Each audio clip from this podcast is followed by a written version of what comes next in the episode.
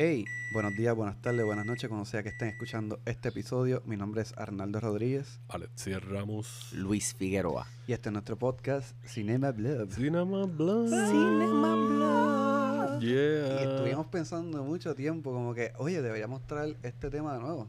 Pizza de nevera, volumen 2. Ya, volvimos a hablar de remakes y un poco de las versiones originales, como doble recomendaciones. Pero nos fuimos bien específicos, ¿verdad? Nos fuimos Sí, nos fuimos style. en horror edición sin querer, sin Slasher. ponernos de acuerdo. O sea, esas casualidades lindas de la Ah, vida. está muy bueno, en verdad me gustaron, me gustaron Habla- los pics. Hablamos un poquito también de, de Snyder Cut y un par de cositas. Sí, de, los- de- las de diferentes, Batman. como son remakes de las diferentes versiones de Batman y- Exactamente. Y, otras películas, así que ya han salido varias versiones. Exacto, hablamos briefly de eso, así que ya saben que nos pueden escuchar en un montón de plataformas, casi todas las plataformas.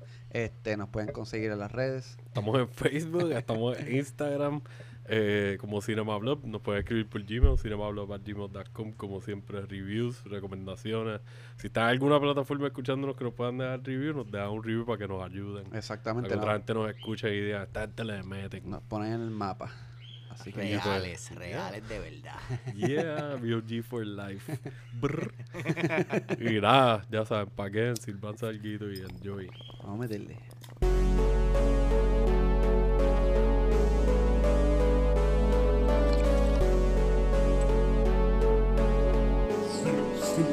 Cinema Blog.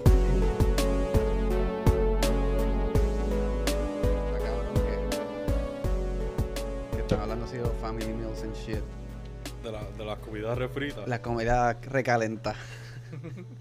Y recalentarnos las versiones Las de otra gente de comida Arroz original. de Exacto. sushi de ese que tú sabes, no sabe un carajo. eh. Oye, pero hay gente que le echa vinagre. Por, Por eso que, dedos y pero it's really like, rice it's just, it's really just rice. Sí, obligado. lo- eh, si tú te- a mí me gusta pedirle el trabajo. Tú eres boricua, papi, eso tiene sal, tiene, tiene sabor, Ajá. cabrón. No, irónicamente, tú estás diciendo eso y el trabajo a veces a mí me gusta pedir. Si no me llevo almuerzo, pedirle. Dice el arroz frito Ajá. de niño, que es una porción más pequeña para no saltarme durante el turno. Pero lo pido, like, que me lo den blanco con la carnecita al lado. Y yo lo, acá lo mezclo. So, me estoy riendo acá, estoy diciendo eso como que, ah, puntete. Y yo, esa es mi preferencia. I like it, I lo like it. único que puedo decir que, pues, no es la. Es jasmine rice. Ajá. So, tiene como que este El aromático. Sí, del rose water, y le echan rose water. Y le echan un poquito de vinagre también, Ok. creo que es rice vinegar. Sí, rice vinegar con azúcar. So, Ok. tiene un toquecito dulce que no es arroz soso, soso. Pero entonces la carne no me están dando la grasa y cartílago y Sí, qué sé sí, yo. sí. como que la misma carne que usan para hacer los No, platos, pues me cocinan No, me da más la, la- lo que los trimmings. ¿Te acuerdas cuando hacíamos los family meals? ¿Tú llegaste a trabajar el Los sushi, sushi nights, obligado, ¿Algún no, sushi? ¿tú llegaste a trabajar Nunca. Cara, Gaby. Gaby trabajaba es cierto. Y después Sandy. Exactamente. Pero yo nunca. La nunca. poderosa. Em, El Sandy es una leyenda, la hemos mencionado ya en el podcast. Sí. Sí. Este, eh, que lo hacíamos los family meals, que era el arroz que sobraba, Ok. que pues, era con rice vinegar y, y azúcar. Este, y pues, y, lo, y las proteínas que spicy sobraban. spicy shrimp, spicy tuna, spicy salmon, los nachos de wonton. Los wonton, Entonces cabrón. lo hacíamos como si fueran unos pokeball para llevar y le Ajá. rompíamos nachos por encima, eel sauce, eh, sriracha mayo, cebollinas, todo lo que Pa, pa, Cabrón, pa, parecía la fondita San Jorge, cabrón. Todo el mundo haciendo fila, pap, y cogían, veías estos cabrones sirviéndose un tubo, arroz, eh, spicy mayo, aguacate si había. Ah, mousse de Gloria, aguacate. gloria al hacho. Señor y el poder. Le tiraban proteína y ¿por qué no? Cogían los bontos nachos, lo Yo rompían. llegaba a casa. Rico. Yo llegaba a casa carajo. y Joan podía salir de un turno de 12 horas, 13 horas, explotar la vida, se dio un baño, se Es que, mira, vente a trabajar un día, y vente a trabajar, trabaja una hora y campea cinco. I miss those times. Good times. Sí. Pero que sí, que están hablando de, de comida recalentada. Pues vamos a hablar de más o menos lo mismo. Lo que es como le decimos nosotros pizza de nevera. Oh, Que hay comidas oh, recalentadas que saben ricas, igual que la pizza de nevera. También lo conocen como, Como refrito, ¿verdad? Refrito, Pasta, ¿verdad? baby, pasta is the shit. La pasta es shit. Pues vamos a traer de nuevo el, el volumen 2. Hace tiempo no hablamos de. Ya, lo que hacen desde el año pasado. Sí, La primera vez que volvemos a los remakes. películas remake.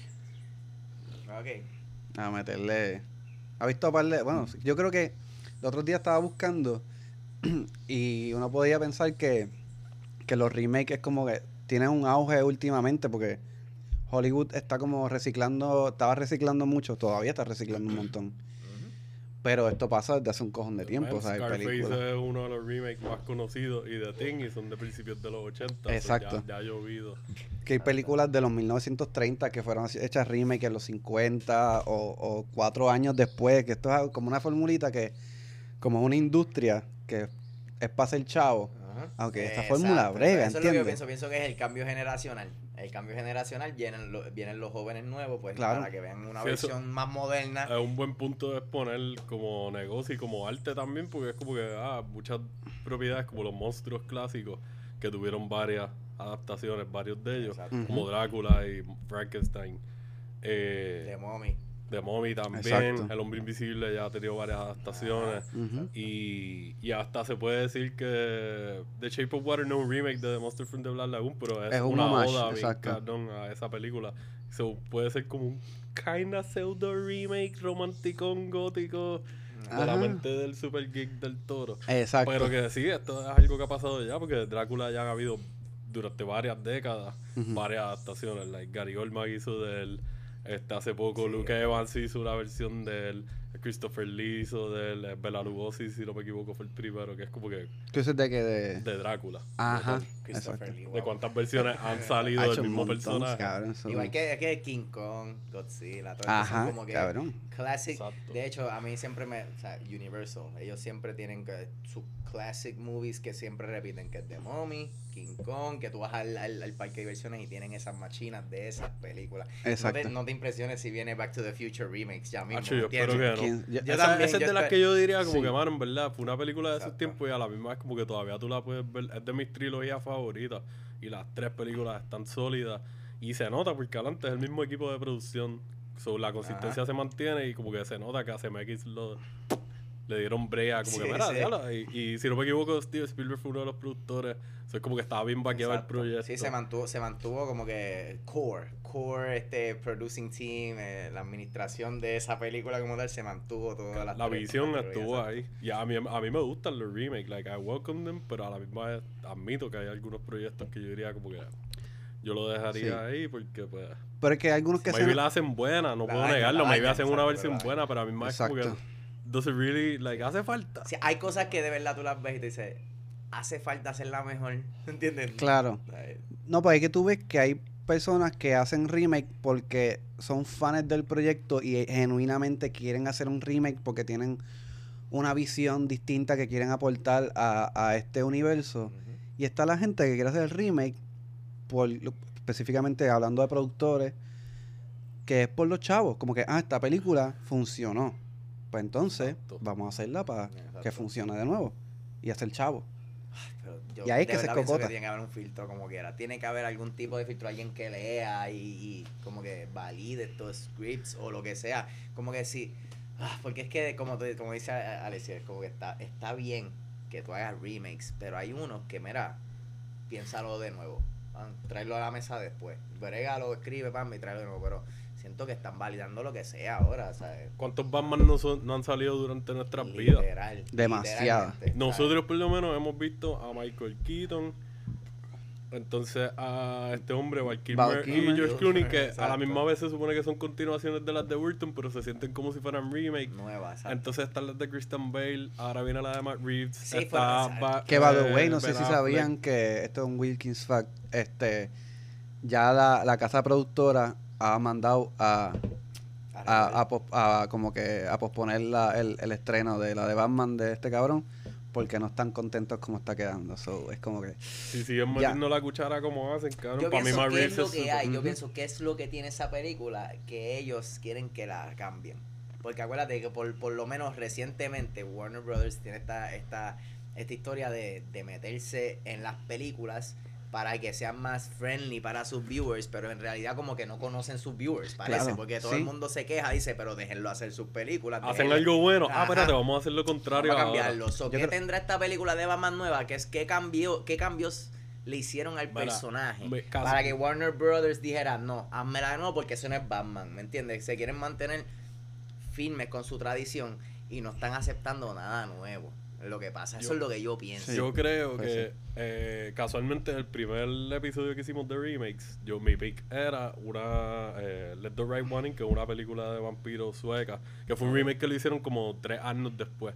Y el que dirigió el remake americano fue Matt Reeves, que es el director de esta película de Batman. Ah, Él es conocido por hacer películas gritty, bien dark, tiene una visión de, de como que unas situaciones bien oscuras. Like, sí, exacto, es como que yo lo comparo un poco visualmente como las películas de David Fincher. Como Fight Club y Panic Room y qué sé yo que se exacto, ve. sí. Y Zodiac, que tú las ves y tú dices, diablo, la atmósfera aquí visualmente ya te la setearon perfecta. Y él trabaja así. So, yo creo que maybe, como él la está escribiendo y dirigiendo, si no me equivoco, él es el guionista también, tiene una visión muy dark, porque está pensando en un Batman como que... Yo creo que el Batman de él, si lo dejaran hacer la visión que él quiera hacer para película, sería como que el balance perfecto entre lo que Nolan hizo y Batman de los cómics. Exacto. Como que va a ser Exacto. ese tipo de Batman de detective como- work, como que- pelea bien exacto. cabrón. Ya vimos el trailer, prende un tipo como por 5 segundos y todo el mundo está mamando ya porque Sí, es como venganza que... de "Woo". verdad, o sea, Batman es venganza, ¿verdad? O sea, él lo dice, es como Y- que, y me imagino que este hombre de verdad lo hizo oscuro, de verdad, como si te matan a tus papás. ¿qué no se vas a parece, hacer? no se parece a, al- al- like, con ese trailer, tú lo ves que no se parece a las otras Batman. Tiene Exacto. similitudes porque Hasta se ve más Batman, dark pero- y Sí. más... Pa- Cuando, cuando sale lo, lo- la escena que él le mete como cinco puños en el piso al, al, al- al Es más chico, agresivo ¿sabes? este Batman. Que por eso que se Eso nota, que yo creo que se nota su, su furia y rabia eh, eh, En Lo este más Batman. probable, en yo este- me diría estar lejos de decir que lo más probable, como es un Batman temprano, él está trabajando un Batman que todavía se está conociendo y no sabe controlar eso mismo que tú dices, esa furia y esa ira, todavía está botando los golpes bien Sí. exagerados y es como que, espérate, wow. No tiene respeto puede- para la vida todavía Eh, como eso es un aspecto bien interesante papito. para tu verlo trabajado por Batman, porque las otras veces siempre ha sido lo mismo.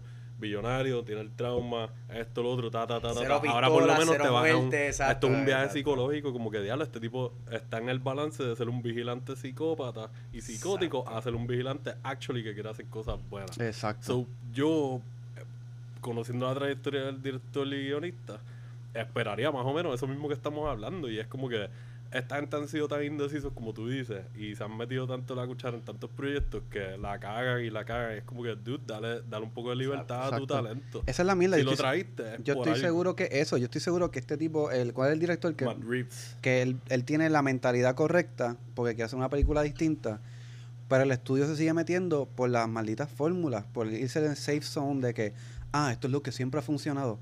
No, cabrón. Dinero sobre ya, o todo. sea, eh, y maybe haga los chavos que tenga que hacer, pero de- se, despre- se, se despreocupan de, de, de hacer algo De la calidad. genuino. Y, Sí, exacto, y, y se olvidan de esa ese principio para de verdad hacer dinero, que es ser original y dejar que las ideas fluyan. O sea, tú tienes que dejar que, que, que de- florezca esta idea para que tú veas, ah, mira, sí, funcionó, fue un palo. Pero si tú sigues reciclando, pues lo más probable es vas a recaudar lo mismo que recaudaste antes, ¿me entiendes? Pero si quieres romper Claro. esquemas, tienes que tratar cosas nuevas. Y más que estamos hablando de una película como, eh, o sea, una franquicia como Batman, que Batman hay un montón. Entonces sepárate de lo que ya se ha hecho. Claro. Y era la línea correcta, si es que todavía se va a hacer así, porque todavía no sabemos. De un Batman agresivo. Sí, es porque también estamos haciendo teorías, pero es basándonos en lo que ya hemos visto y hablando del trabajo del Sí. director. Yo de lo que he visto pienso que, que un es, es como dice Alex, es bien dark, ¿sabe? Es bien emocional. Es- van a demostrarle eh, eh, un Batman que acaba de, de, de- ¿ves? Eh, es adulto y, y acaba de empezar a, a repartir el bacalao, como Exacto. decimos, ¿me entiendes? Sí, que, que ya está aborrecido Full. de lo que está pasando en su ciudad, eh, le acuerda lo que le pasó a sus papás, todavía no ha reconciliado esas emociones. Y ahí está como que un poco fuera de control y como, como dice Alex, Exacto. encontrando ese balance entre vigilante le- legal y vigilante no muy legal que Claro. tú dices, nada, de verdad, este necesitamos Sí, parar. es básicamente como que es un adulto humano, pero como Batman es un niño todavía. es Como que, Exacto, eh, so, tienes que aprender, tienes una Exacto. responsabilidad bien Ah, qué cojones, ¿verdad? Que tú eres súper fan de Batman, No, cabrón. o sea, ya, a mí se me había Batman olvidado es mi- esta De pendeja. verdad, yo desde chiquito, mi mi- mi- mis primeros cumpleaños tienen eh, Batman. ¿De Me acuerdo que mi mamá mandó a hacer este una unas muñequitas de muñequitos muñequitos de cerámica, perdón, Ajá. de Batman. De verdad. Sí, los mandó a hacer para mi cumpleaños. O sea, que siempre regalan la bolsita con dulce. Y, Full. Pues eh, regalé la, bol- la bolsita con dulce y una, un muñeco de cerámica de Batman. Y mi hermana era Gatúbela, exacto. Mi hermana le importaba Batman o Gatúbela, nada, o sea, pero mi mamá por complacerme a mí, mi pasión Claro. a Batman, pues la, le hizo el día de Gatúbela y me acuerdo que hicimos, perdón, Ajá. este, el cumpleaños de eso. ¿Qué cojones? Este, yo siempre me, me disfrazaba de Robin. Siempre me gustaba Robin. Sí. Y yo creo que no ha habido justicia con el personaje de Robin en las películas. Como que está el de Batman y Robin que me... no A mí me encantaba el logo. Bueno, el- está- la R de están los- Robin, siempre. los- cuando chiquito me acuerdo mucho de la R de Robin. Están las animaciones que le han, le han Sí. hecho bastante justicia. como es? Sí, Eh. Kill- eh, La- Killing Joke o algo así que sale... En la- en las de Zack Snyder, que, que básicamente en Batman vs. Superman, que te enseñan que matan a Robin, ¿me entiendes? Esa es- Ajá. esa Sí, eso es- fue algo que se quedó en el aire ahí. Que era como que, Exactamente. "Uy, yo quería ver esta escena, me siento bien mal, pero yo quería verla. Ma- Oye, de verdad que. eh, eh, Ah, que ese es otro remake de cierta manera, ¿Vieron, ¿verdad? vieron, eh, exacto. el- Más o menos, Sí, sí, más o menos, porque ya había salido una versión mismo. animada, so, es como que diablo. pero el hecho de que sacaran el Snyder Cut, ¿me entiendes? De, de- de- eh, ¿Cómo es el Whedon Cut? Pues eso es un remake de la, la que hizo Whedon. De cierta manera, exacto, de o sea, cierta manera, flop, sí. La gente odió la de Whedon. Pues yo vi, obviamente, Batman está ahí, so tengo que verla. Y la de Snyder me voló la cabeza, de ¿De verdad. verdad? ¿Te gustó el Snyder Cut? A mí me, gustó. encantó, mira, de Yo, yo verdad. reconozco que pudo haber no sido un poco más, pudo haber sido un poco más corta. Sí, obligado, en vez de cuatro horas, esa película lo más probable pudo haber sido de tres horas. Y se sentía un poquito más Sí. movida y qué sé yo. Sí. Pero a mí me gustó. Fue una... qué sé yo, en ¿Qué verdad, es como de que... la escena? Ok, mira, la... la un pequeño Ah, que- spoiler, un pequeño- pero la escena de, de Flash, ¿sabes cuál hablo? La, la- Sí, la de que enseñan los poderes bien del... ¿Tú la viste, Arnaldo? Sí, yo la vi, yo la Ok. vi. El final, casi, ¿sabes? Vamos a... ¿sabes? Ah, Ya tú dices Ya desarrolla eso, esa, el final que él, pues... Sí, cuando enseñan el pick de sus poderes bien fue Exacto. A mí me gustó, porque fue como Es- que, man, like, ya te están dando un preview de las cosas que pueden venir por su lado. Exacto, y no, y, y además de eso, de, de- qué sé yo, yo pienso que la escena como la hicieron en sí, no sé cómo la sacaron del corto original. No sé si me entiende. Como que esa escena cuando o sea, él desarrolla esta, esta- o. Hace la película, la, la junta. Sí, eso fue un punto o climático sea, súper ¿cómo duro. tú la sacas de la película original? Es Claro. que también está el hecho de que nosotros actually nunca vamos a saber cuál era el Snyder Cut puro. Porque como ya está la versión aguada que se Está muy convirtió en- contaminado. en el Whedon Cut. Exacto. Y sabrá Dios qué cosas Snyder no pudo hacer que contigo que le dieron chavo ahora para volver a grabar.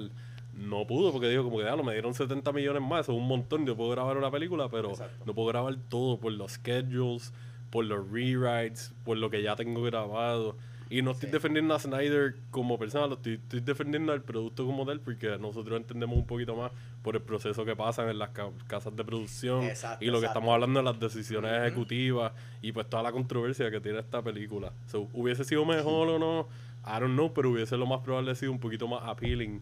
Y contigo con eso, siendo cuatro horas, recibí un montón de feedback positivo y un montón de gente se pompearon como Sí, que, sí, "Mira, háganla, háganla. Yo personalmente pienso que deberían de restaurar ese universo. O sea, el- si lo dejaste incompleto sería como, qué sé yo, tú ir al pasado y, y ver películas y la dejan a mitad. Ese universo está bien frágil. Y, y yo de verdad que. Yo, yo ya estoy en la mentalidad de cuando voy a ver algo de Snyder, yo sé a lo que yo, a lo que yo, Mm, yo sé lo que yo voy a ver. Exactamente. Yo no voy a pretender ver otra cosa con más densidad o algo así. Yo voy a ver una película que visualmente va a ser bastante entreten- entretenida y, y sabe, va a estar bastante flashy. Y va, eso, eso- yo no espero mucha densidad de parte de Snyder sí. porque Snyder no es así. Sí, él es más visual. Él, Él es es más visual. completamente visual. O sea, Mira que- en cuestión de, de diálogo o mono- lo que sea, él es- No se va a los extremos. Exacto. ¿Sabes? Él es más visual. O sea, por eso hay tanto slow motion, digo yo. Él, él coge Claro. esa- esas escenas de slow motion y te hace apreciar más el- lo, lo que él quiso hacer. Claro. Ya mucha gente lo ve como que él es ah, es egocentrista, de que Sí, es mío, ese Pero en realidad, eh, vamos, o sea, es como yo. Yo a veces me, me pongo a debatir de este mismo tema con otras personas y digo, 300, tú ves 300 y tú dices, tú no dices, ah, qué charro, no, porque eso fue la primera vez que tuviste un showcasing de slow motion de esa forma, ¿ves? Sí, porque en Matrix mismo lo usaron y revolucionaron, Exacto. pero era otro tipo de Era acción. otro tipo de era acción. acción más de que, mira, estás viendo gente picándose en cantos, patadas, puños. Tienes que ver a los tipos bien cangri, como que tú dices, es como un showcase. Exacto, Sí. como que lo- los Wachowskis en Matrix inventaron eso. Porque eso es, me, me acuerdo, de este, ya 2001, eso es, mi, mi papá me ponía, me acuerdo, él veía los special effects, de las, los special features de los DVD. ¿Sabes? Yo me acuerdo que yo veía los special features con él. No, yo estoy bien.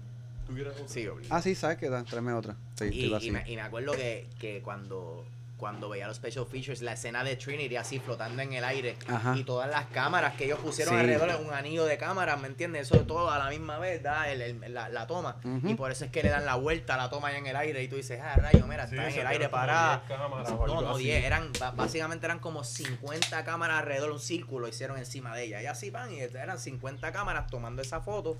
¿Ves? Y entonces lo que tú haces es que creas una imagen 360 y pues cuando ya se, se eleva, pues ahí es que paran la escena y ponen, ponen todas las fotos que tomaron básicamente y vuelve a la, a la escena principal, que es la de la, la pelea. Exacto. Pues este, ellos empezaron, ellos rompieron esquema. Wachowski son los creadores para mí de eso. Matrix eh, eh, fue otra cosa. Claro.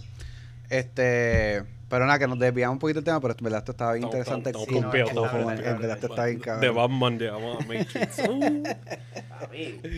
Pero sí, mano, en verdad, manteniéndonos en el tono dark, hicimos un poquito de trampa sin querer antes de grabar. yo sé, creo Tú sabes cuál mi pick. pick. Sí. Yo no te dije el mío, pero te dije que era de horror también. Exacto, exacto. So, vamos a empezar entonces contigo para mantener Pues dale, la pues.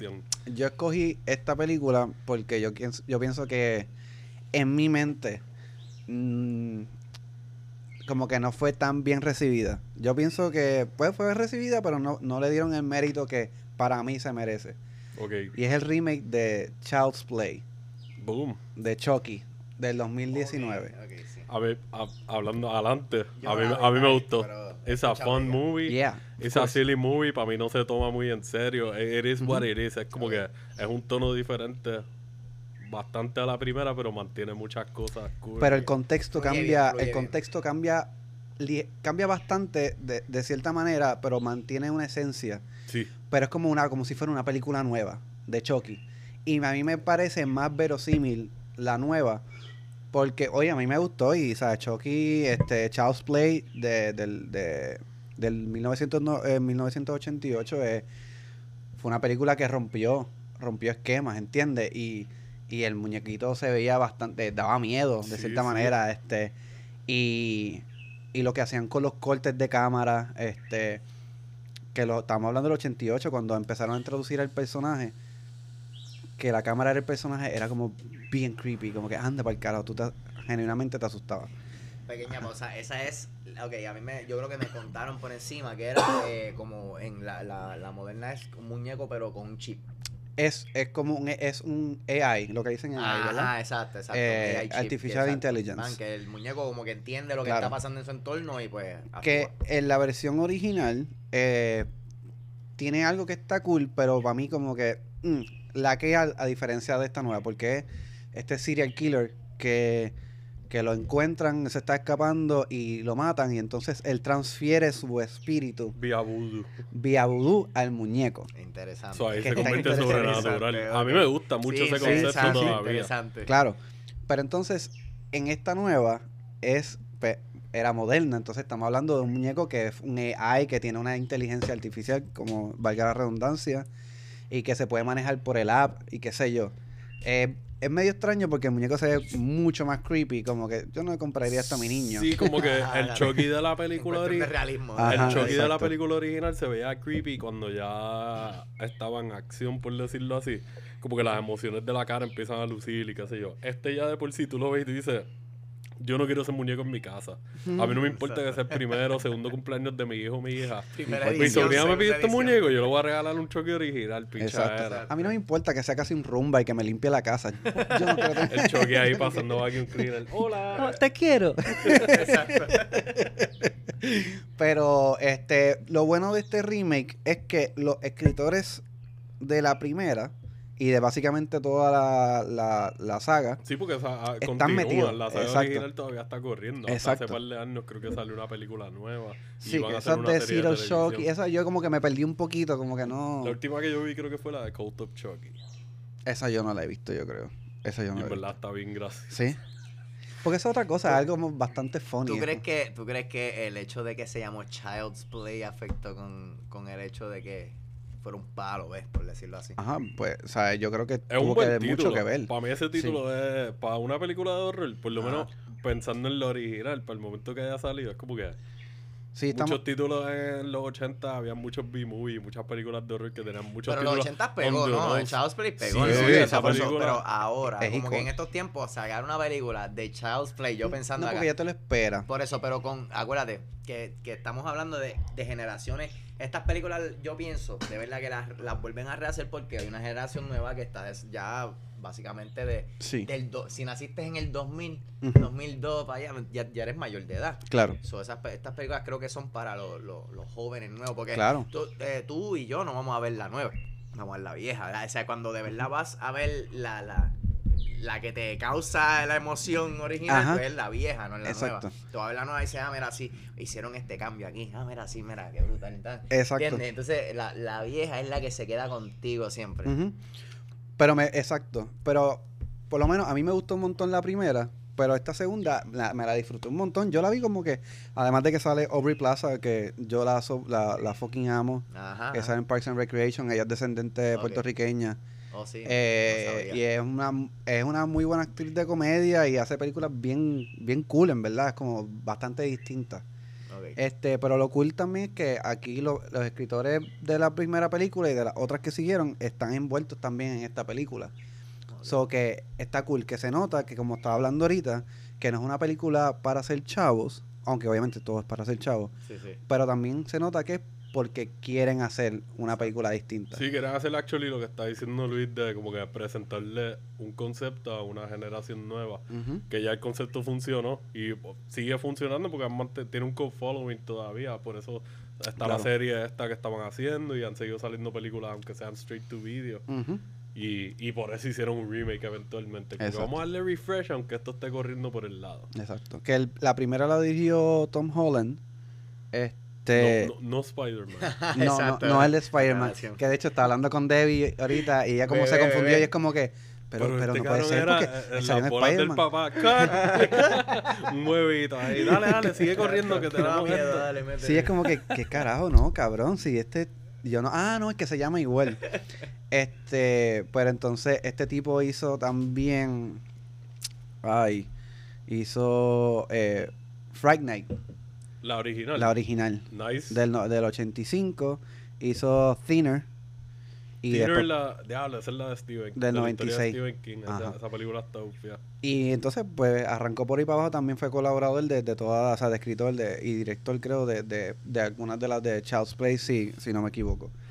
Eh, entonces, él está también envuelto en esta. Aquí está envuelto eh, gente nueva. Está Tyler Bruton. El director es Lars eh, Klefberg, que The remake. el del, del remake. Él es noruego y esta es básicamente su segunda película, su segundo largometraje. Ok. Lo que está cool que le dieron oportunidad a gente que. Yo creo que él está. Él, él trabaja del Electrical Department o de, o de fotografía, ¿entiendes? Ok. Como que era un técnico. Y, Sí, y sí. parece, pues, se pompió, qué sé yo, y, y tocó los botones correctos. Y, y estos cabrones dijeron, pues dale, hazte, hazte esta versión. mano. Y que está súper nítido. También estaba. Que quería mencionar que había un guionista, eh, John Lafia, que era el guionista y músico. Una, tenía una banda, qué sé yo, que él, él trabajó en las primeras películas de, de Chucky. Y que en la pandemia él se, se suicidó. Yeah, diablo. Sí, haciendo un throwback así man. bien cabrón. Shit. Ahí hablando un poquito de los post-mortem. that- That's some Chucky movie stuff. Cabrón. Este, pero básicamente para los que vivan debajo de una piedra, bueno, cualquier, cual- cualquier persona puede no ver películas así, pero esta película trata de una madre, en las dos películas, una madre soltera, o sea, eh, eh, divorciada, que vive con su hijo, ella pues de clase media, media baja, y pues decide pues comprarle un, un muñeco de cumpleaños a su hijo. La diferencia de esta película es que el niño tiene 13 años y La acá... tiene como 8 Ocho años, exacto. Pero este muñequito está el garete, como que tiene sus problemitas. Espérate, la nueva tiene 13 años. El, El, niño, chamaquito el tiene chamaquito 13 13 años la nueva. Wow. Que eso es, un- eso es otro Es una diferencia bien grande Sí, que sí, también cinco- a- ayuda, ayuda como trabajar la historia de la nueva.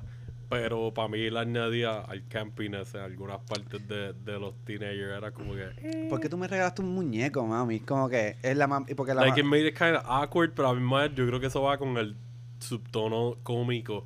No es que te vas a reír todo el tiempo, pero es una película de horror Sí, y comedia sí, sí. que no te van a hacer chistes todo el tiempo, pero a mi madre te vas a reír por cosas que pasan en la película. Like, diablo, si a mí me regalaran un muñeco yo a los 13 años así de grande, yo estaría como súper exacto, bastripeado. Ya yo puedo escuchar a los panas míos bulleándome en la esquina ahí de que, Y ese es el twist ah, que le mira, dan. qué pendejo. Dejaron salir al muñeco y a él lo castigaron, cabrón, algo así como que...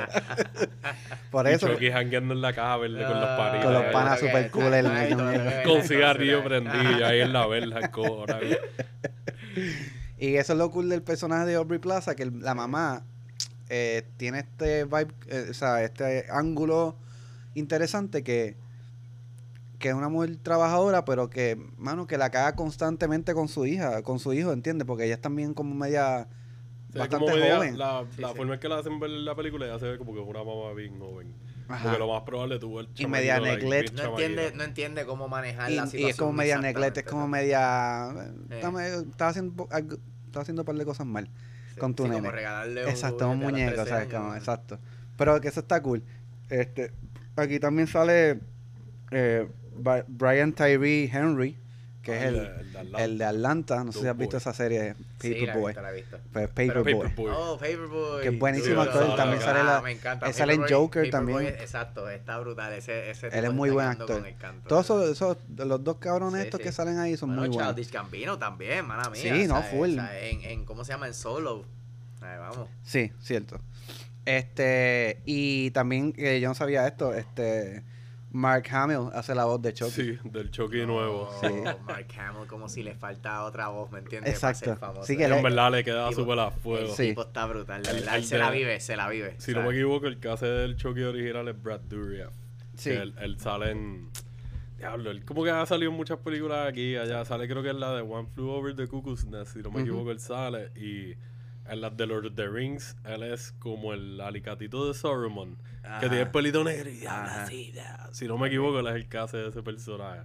Que ha tenido como que low key muchas actuaciones secundarias buenas. Mark, Mark Hamill, by the way, hace de, de Joker en A- Batman Animated Series. Ah, sí, Sí, es full. cierto, sí, cierto. ese es Mark Hamill. O sea, él, él haciendo Y en los de voice Arkham. actor, exacto, eh, por eso mismo, porque como él hizo esa fama en, en The Animated Series que la vimos cuando chiquito en Cartoon Obligado. Network, Ujú. pues o Exacto. sea, era como que tenía que ser él para hacer los juegos también. Ajá. Es muy buen voice actor, hermano. Sí, mano, bueno. se la vive, se y, la y vive. te puedo admitir que la nada, él es un buen voice actor y es como que es bueno haciendo cosas cómicas con la voz también. Su, Mm. para el Full. tono de esta película, brega, para el tipo de Chucky. Sí, mano, es. porque tiene, obviamente tiene buenos elementos de slasher, este, esta película, pero también La risa. es par de funny, cabrón. La ah, risa, fíjate, el, el, el muñeco de, de Chucky de esta, esto es como un mini spoiler, pero, pero realmente no, no tiene una risa así como Sí, maquiavélica no como... recuerdo que tenga nada. En la primera eso fue legendario, la risa de Chucky, así como que, ah,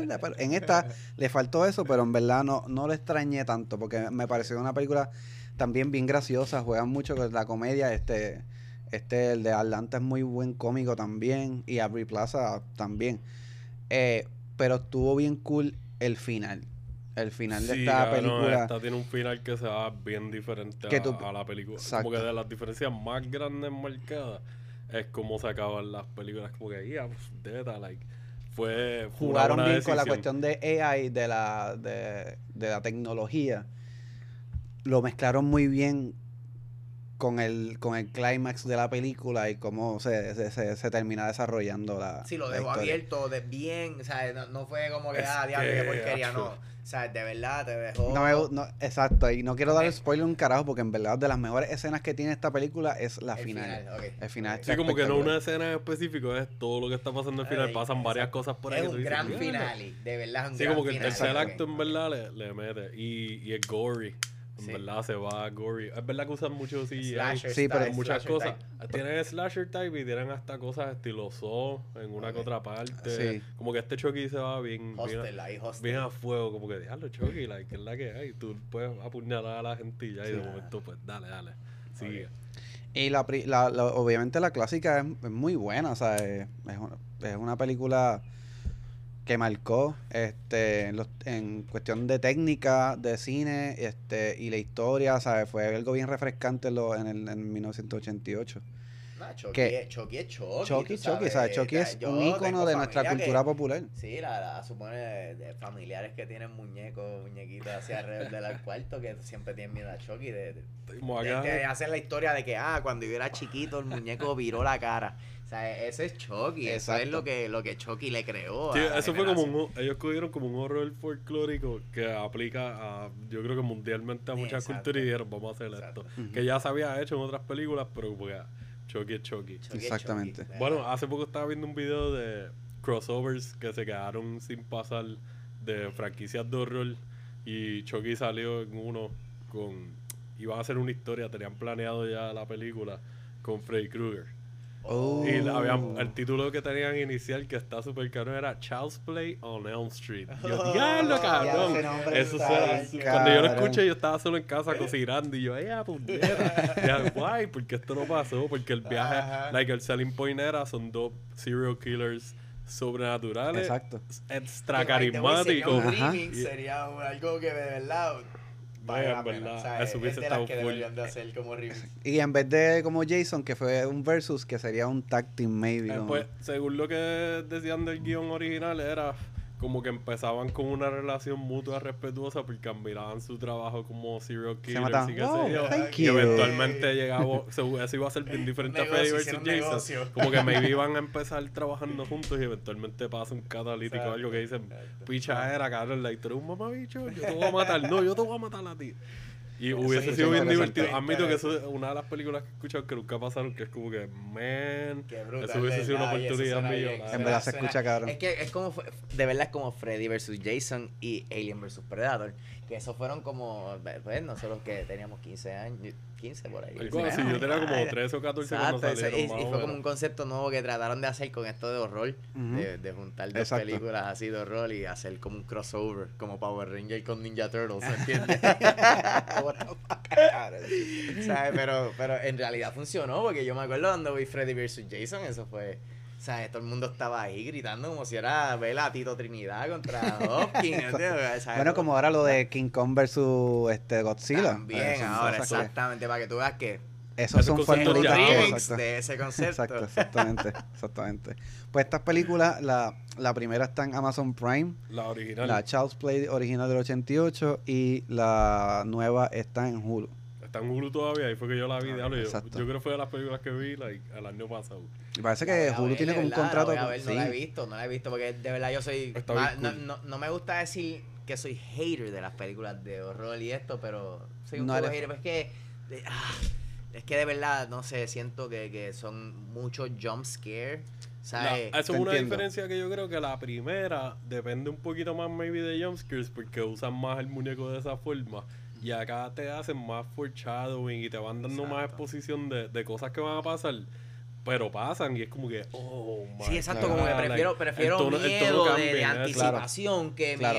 miedo de, de jumpscare, de que pan y suben Pero- el volumen ahí a 100 de momento y Tam- lo bajan y ya. va. También nosotros venimos de una generación donde el cine de horror eh, para los 2000 era todo jump, eh, jump, jump. Porque, exacto, y, y funcionaba. Era como ah, va, y la gente salía exacto. y gritaban esa parte. Y pues perdieron la funciona. esencia que tenían en los 80 y los Acuérdate, 70. del Imagínate que hay un científico, sabes que yo me, así, un científico sentado mirando y marcando del 1 al 10 cuánto brincaron en la escena de cuál es el volumen. Y ahí, ah, todo era 10, me imagino, porque es que quién no brinca cuando hay un- Claro. un, escándalo. Exacto. So, Pero perdieron la- el contenido, el, perdi- el que contexto, le como que ¿ves? la Perdieron esencia. La esencia del horror, que viene más de la historia y de por qué está pasando esto. Por eso hay gente que ve películas de horror de ahora que no usan mucho jumpscare y de momento usan uno o dos y dicen como, ah, diablo, pero es que, como que, mira, cabrón, si tú mismo lo Exacto, dijiste exacto. y lo viste, usaron dos jumpscares en toda la película versus otras películas que hemos crecido viendo que jumpscare, jumpscare, jumpscare. Exacto, jumpscare. El exacto. intro nada más tiene como tres jumpscares y después tienen un ratito de receso y de momento vuelve a lo mismo.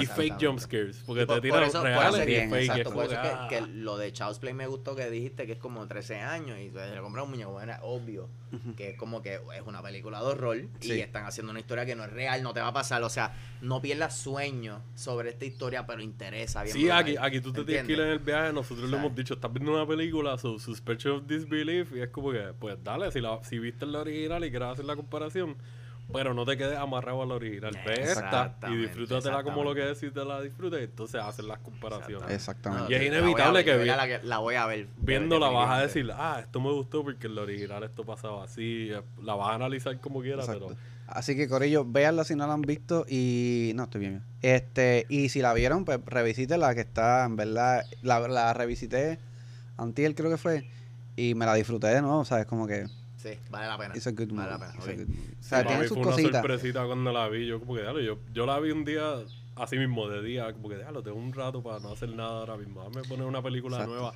random. Y estaba buscando B-Movies en Prime. Me metí a Hulu y en Hulu la tenían como que la acaban de poner y yo, déjame poner el show aquí.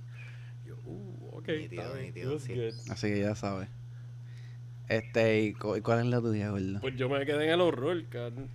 Sí. Ajá. Yo me quedé full en horror y me gusta que los dos cogimos franquicia. Porque la mía viene de una, hay una franquicia base del original que también estaba corriendo o estaba en proceso de correr durante el momento que salió el remake, que es Evil Dead. Uh. Y Nice. pues la original es del 81, escrita y dirigida por Sam Raimi, protagonizada por el gran Bruce Campbell. Excelente. Uno de los reyes de actuaciones de B-movies de nuestros tiempos y de toda la vida. Y que resonó, esa franquicia resonó bien cabrón. O sea, Exacto. una serie. Sí, salieron las tres películas, salió la serie de Ash vs. Evil Dead, hay cómics, han salido apariciones en juegos de video. En la serie de Reboot, si la recuerdan, que había de muñequitos para nosotros éramos chamaquitos, que era como dentro de una computadora y viajaban. De momento llegaban juegos y te metías en juegos. Hay un episodio que hacen un, uno de los juegos que llega que ellos se tienen que meter a tener una aventura, Evil Dead. Exacto. Como que hacen un homage a Evil Dead y le tiran ahí el Byra y a par de cosas más de horror bien cabronas. Pero sí, la primera película en verdad, like, nosotros la mencionamos, si no me equivoco, en los remakes. La primera vez como que por el y hablamos de ella en... Cuando hicimos el, El de Halloween. el de Halloween, el primero. Y Exacto. pues es como que una película que pues es lo mismo. Puede ser que no la hayas visto porque es una de estas películas clásicas de horror que es bien conocida, pero a la misma vez como que pues es del 81. So, Exacto. puede ser que esté perdida más o menos en el shuffle para algunas personas. Que, by the way, la primera, una de las comparaciones más grandes del remake es del 2013. El remake lo escribió y lo dirigió Fede Álvarez. Lo coescribió con Rodo Saga, Sayagüez. Sayagüez. Diablo, ¿de dónde son esos cabrones? Eh, uruguayo. oh. El director de nice. Fede Álvarez es uruguayo. Excelente. Hizo la de. Don't Breed, que es buenísima también. Otra película de horror moderna. Súper, súper fucking buena. Que sé que tiene un co-following. Y tiene un following comercial bastante bueno también. Ajá. Pues la diferencia entre budget, la original, 375 mil. Que estamos hablando de. Ah, by the way, que este, el Luis está haciendo pipi en el pipi station. Ah, pues Este, Pix. exacto, ya estamos- regresé, ya estamos listos. Big Pix son Evil Dead. El Evil Dead. remake y la versión original. Nítido. Y nice. pues el remake, el, la versión original es 375 mil más o menos el budget y el remake fue 7 millones. O Exacto. sea, hay una diferencia súper... Wow. Que a la misma vez también, para el tipo de película que es y como lo hicieron, Claro. tú puedes considerarlo como un budget semi-modesto. Lo que pasa es que pues lo trabajaron bien. Pero, o sea, pero en comparación de la original, que la original le hicieron básicamente estudiantes de universidad. Saliéndose Oh, de la sí. uni- Saliendo de la universidad, dropping o sea, out, dropping out, pa dijeron, hacerla, "Por conseguir carajo". los chavos, me voy a ir a hacer Consiguieron una cabañita y hicieron una película legendaria de, de horror de los 80 y de, De toda la vida. de toda la vida Exacto, sí, realmente. sí. Cuando hablas de películas que tienen que ver con posesiones demónicas, aspectos sobrenaturales, eh, tipos de zombies más o menos de cierto sentido y cosas así, es como que efectos prácticos, Ok, Evil, horror Evil puro. Dead, digo, eh, Evil Dead no es zombie en sí, es como más... No, no, no, son posesiones demónicas. posesiones- Y manifestaciones así sobrenaturales, bien hardcore, bien like metal shit. Like, si hay una película que representa entiendo, el metal, entiendo, exacto, esta exacto. película. Sí, sí. Cierto, sí. Hay cosas bien bizarras. Y, y, y lo cool de esta de esta Evil Dead, que se, te- se terminó siendo una trilogía, ¿right? Sí, sí, Como que porque al salió Evil Dead, Evil Dead 2 y Army of Darkness. Exacto. Pero ya la segunda cogió un twist bien distinto, que yo creo que ya hablamos de esto en el de Halloween, pero voy a mencionar super que cogió un, un ritmito más de comedia. Ok. Le añadieron comedia al horror, pero entonces la historia se siente como un remake de la 1.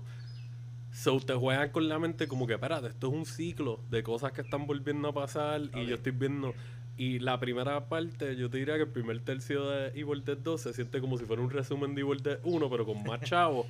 y entonces la 2, la- después de ese tercio, ¡prap! empieza la historia de Evil Dead 2 como tal. Súper al garete, te Ok, mete en la comedia y es como que contigo que tiene mucho humor y Bruce Campbell es buenísimo haciendo cosas así, ugh, slapstick y qué sé yo, que nosotros vimos mucho con los chamaquitos. Ujú. Eh, el horror es bien fuerte. Like, Sí. Estamos hablando como que era de posesiones de demonios y el Necronomicon, Ex Mortis, el, libro de la muerte. cruda, Sí, cabrón. sí. eh, Like, efectos prácticos de decapitaciones, dismemberment, explotadera, choconazos. y esto fue en los Ahí- 80, entonces exacto. el remake Evil usaron... Dead 2, tú dices, el remake. No, no, no, lo que pasa es que está el remake, remake de Evil Dead la primera. Ok. Que son mis dos picks, Evil Dead 1 y el remake que salió en el 2013. Mm, Pero entonces ok, Evil Dead 2 entiendo. originalmente parece un remake de Evil Dead De la 1. uno, que ese es exacto, como exacto. otro layer ahí, el viaje de los Ajá, remakes. Exacto, ok, ok. Un filtro, como bien dice. Un Ajá. filtro entre la 1 y la de ahora. Exacto. Ok. Y pues, eh, nada, la historia como tal de Evil Dead, la primera, sigue un corillo de panitas de la universidad que van a una cabaña remota. Se está siguiendo tropos de horror clásicos, pa, pa, pa, pa, y van y descubren que está el Necronomicon y hay como unas grabaciones y qué sé yo, como que esta cabaña aparentemente habían hecho estudios sobre este libro de la muerte que tiene conexiones a H.P. Lovecraft y al horror cósmico y cosas sobre su, super al garete. Y pues eh, pasa algo con el libro que activan como una manifestación. Y se vuelve un revolú cabrón de que, ah, demonios están saliendo, eh, gente se muere y maybe vuelvan como que endemoniados. So ahí te digo como que no es de zombies, pero a mí más parece un poquito de zombies a veces por esos viajes. Exacto. Y, y mano, la forma en que usaron las cámaras, como que este tipo se dio tomas en esa película super low budget, que todavía las usan en otras películas de la cámara como si fuera el espíritu por el bosque, como que vibrando Sí. así del agua al lado con la Ah, neblina, en. POV, siguiendo a la gente y la gente, ah, bien Sí, sí, oye, de verdad que sí, se mantuvo y, entonces. Sí, sí, entonces lo- los efectos prácticos, como dije, como que para tener un budget tan modesto, los manejaron súper bien. Sí.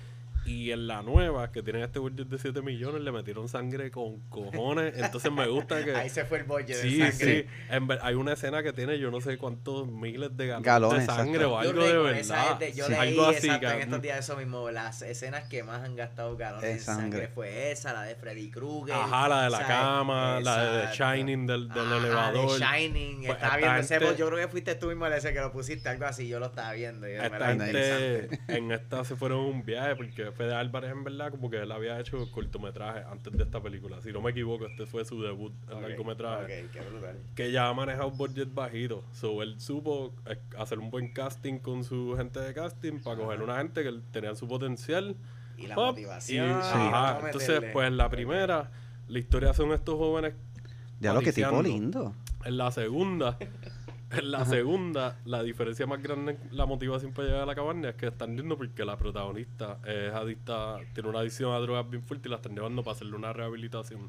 Para que esté el viaje de como que detox y qué sé yo. Y pues mientras están haciendo ese proceso, pasa la manifestación y empieza todo el revolú. Que en Evil Dead siempre es por el libro, por el Necronómico. Encuentran el libro, se, all hell breaks loose en la misma cabaña. O En sea, la misma cabaña, so- cabaña de la primera. Eso es algo ok, que ok. mantuvieron bien afuera en el remake, que el remake es un remake, pero a la misma vez le dieron el not de como que, mira, esto es el mismo universo Exacto, de la original. ok, So, por eso yo brutal, siempre refuerzo sí, lo de que esto miedo, puede ser... Sin miedo de sí, como sí, que, ah, vamos claro. El aquí, mismo ya. carro de las originales está abandonado en el patio de la película del remake. Sí, oh, y wow. un mini spoiler... Exacto, como que un tienen mini- que entender el punto. Exacto. Un mini spoiler, Bruce Campbell hace un, un cameo, que él es el protagonista de las otras, él hace un cameo en, en el remake de Fede Álvarez. Oh, verdad. Eso es como que también dejando saber como que, mira, Ash está en este o sea, universo. Lo que pasa es que es un cameo, es after credit. Hacen como un after credit scene y sale él meciéndose en la pero, sillita. pero que está cool porque él, él está consciente de lo que hizo su carrera y, y de que él, él- él pertenece a algo que es bien grande en la Sí. cultura popular y en el cine. Y, y, y él se toma la responsabilidad de, de, per- de, de, pues, de trabajar o, o de ser parte de alguna manera u otra. Exacto. sí, Como sí, que esto sí. es esto es mío también, Y ¿entiendes? ellos, So, yo ellos tengo que estar estuvieron aquí. involucrados como productores ejecutivos también. eso es so buenísimo. ellos- O sea, es como, le eh, como, metieron. eh, qué sé yo, Marvel cuando sale este... Ajá. Ya se me olvidó el nombre Stan Lee. mismo, Stan Lee, ¿sabes? Ajá, exacto. Stan- Básicamente Lee, eso como que, mismo. wow, qué brutal.